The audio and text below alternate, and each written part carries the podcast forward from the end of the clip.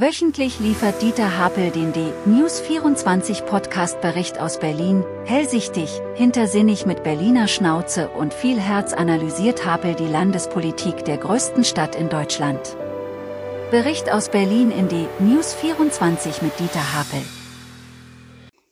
Hallo Herr Müller.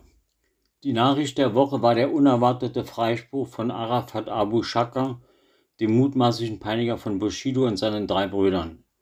Nach dreieinhalb Jahren Prozess und 114 Verhandlungstagen Suche nach der Wahrheit wurde der Angeklagte Arafat Abu Shaka von den Hauptvorwürfen wie versuchte räuberische Erpressung, Freiheitsberaubung, gefährliche Körperverletzung und schwere Untreue freigesprochen.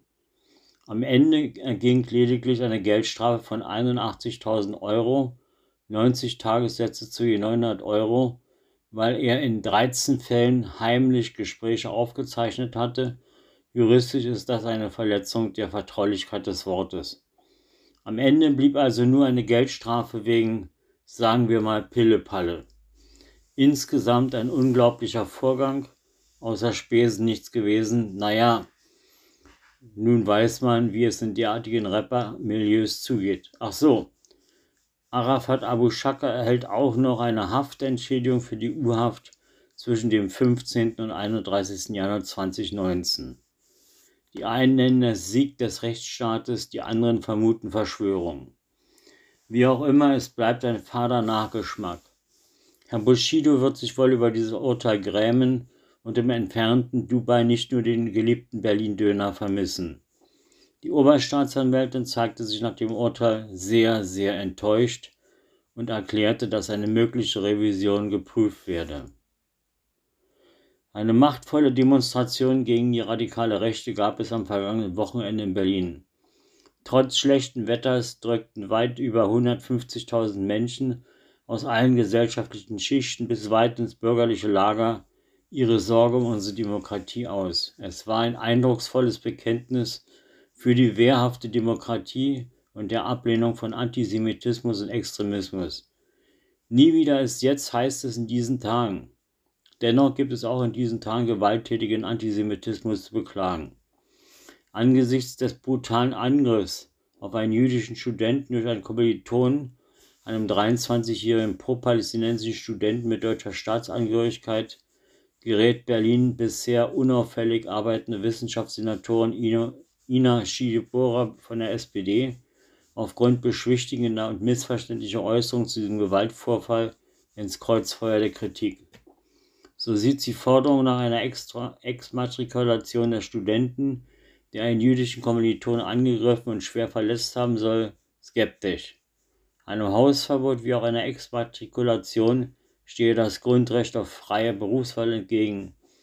Es müssen, bevor über weitere scharfe Maßnahmen diskutiert wird, die bisherigen Mittel ausgeschöpft werden. Schibora erneuerte ihre Forderung, dass die FU ein Hausverbot verhängen müsse. Kritisiert wird ihre Aussage, Exmatrikulation aufgrund politischer Meinungen lehne ich weiterhin ab. Eine Demokratie muss innerhalb eines Rahmens unterschiedliche politische Meinungen aushalten. Dazu sagte Franziska Giffey im Widerspruch zu ihrer Parteigenossin, Jüdinnen und Juden müssen an Hochschulen geschützt werden. Wenn uns dort für die Durchsetzung dieses Schutzes die rechtlichen Mittel fehlen, müssen wir diese nachschärfen, damit solche Taten auch an Hochschulen Konsequenzen haben. Und Berlins regierender Bürgermeister Kai Wegner spricht sich auch eindeutig dafür aus, in derartigen Fällen den Universitäten Instrumente an die Hand zu geben, damit sie schnell und konsequent handeln können. Ich meine, Schlägertypen haben an einer freien Universität nichts, aber auch gar nichts zu suchen. Laut ADAC hat sich Berlin den unbeliebten ersten Platz als Stauhauptstadt erreicht oder erstaut. Wie der ADAC mitteilte, standen die Berliner Autofahrer im bundesweiten Vergleich mit über 34.000 Stunden am längsten im Stau. Dies entspricht einer Steigerung zum Vorjahr um 22,9 Prozent. Als eine der Hauptursachen für die Stauvermehrung in Berlin verortet der ADAC die unseligen Blockadeaktionen der Klimakaoten der allerletzten Generation. In der deutschlandweiten Staubilanz ist Berlin vor Hamburg nun auch die Stauhauptstadt. Staufall Nummer 1 ist in Berlin die A100. Zu dieser Nachricht passt das Berliner Gerangel um die Frage Tempo 30 oder Tempo 50 auf den Hauptstraßen. Nachdem sich die Luftmesswerte an einigen Hauptstraßen massiv verbessert haben, soll man nach dem Willen der Verkehrssenatoren auf einigen Tempo 30 Straßen künftig wieder Tempo 50 fahren dürfen, um den Verkehr in Berlin zu beschleunigen und letztlich Staus zu verringern. An zahlreichen Tempo 30 Straßen steht noch unter dem Tempo 30 Schild wegen Luftreinheit. Da sich die Luft verbessert hat, entfällt also der Grund für das Tempolimit. Berlins Anti-Auto-Lobby fordert nach der Pariser Abstimmung über Sondergebühren für große SUVs, künftig soll dort die Parkgebühr von 6 auf 18 Euro pro Stunde angehoben werden, derartige Wuchergebühren auch in Berlin einzuführen. Aber Entwarnung.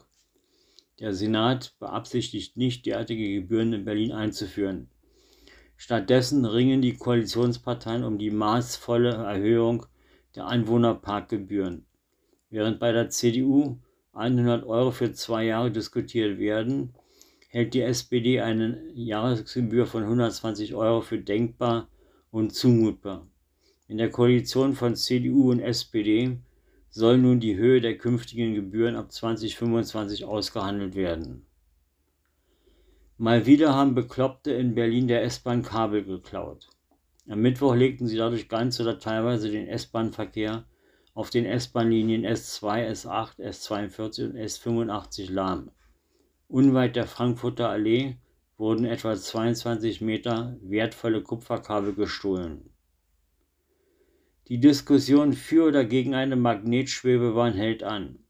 Während die Staatssekretärin im Bundesverkehrsministerium eine Mitfinanzierung des Bundes für eine Berliner Schwebebahn kategorisch ablehnt, erklärte die Chefin des VBB Verkehrsverbundes Berlin-Brandenburg, Ute Blondy, die Schwebebahn ist sinnvoll, sie könnte sich zum Beispiel eine Strecke auf der Greifswalder Straße oder der Heerstraße vorstellen. Das Projekt Magnetschwebebahn in Berlin bleibt also auch weiterhin in der Schwebe. Kulturzuwachs. Am Freitag war Grundsteinlegung für das neue Museum der Moderne am Kulturforum zwischen Neuer Nationalgalerie und Philharmonie.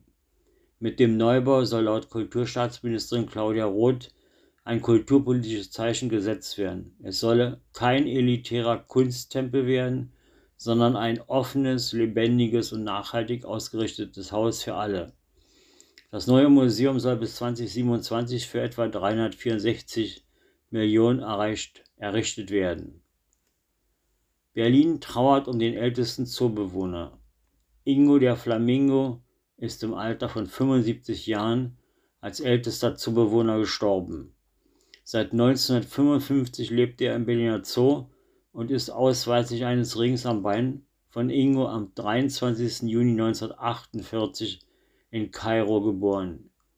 Ingo galt als Methusalem im Zoo und konnte bis zuletzt auf einem Bein stehen. Berlins wohl ältestes Lokal zur letzten Instanz geht wohl auf das Jahr 1621 zurück. In dem verwinkelten, urigen Lokal werden die Klassiker der schmackhaften Berliner und deutschen Küche geboten.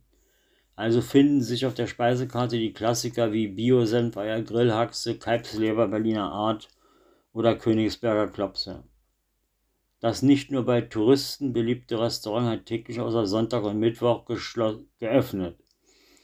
Die letzte Instanz findet man in der Waisenstraße 14 bis 16 unweit des Alexanderplatzes. Mal sehen, wie die Berliner bei der Teilwahlwiederholung gewählt haben. Heute Abend wissen wir mehr. Immerhin waren 20 Prozent aller Wähler erneut zu den Wahlurnen gerufen worden. Ich wünsche Ihnen eine entspannte Woche.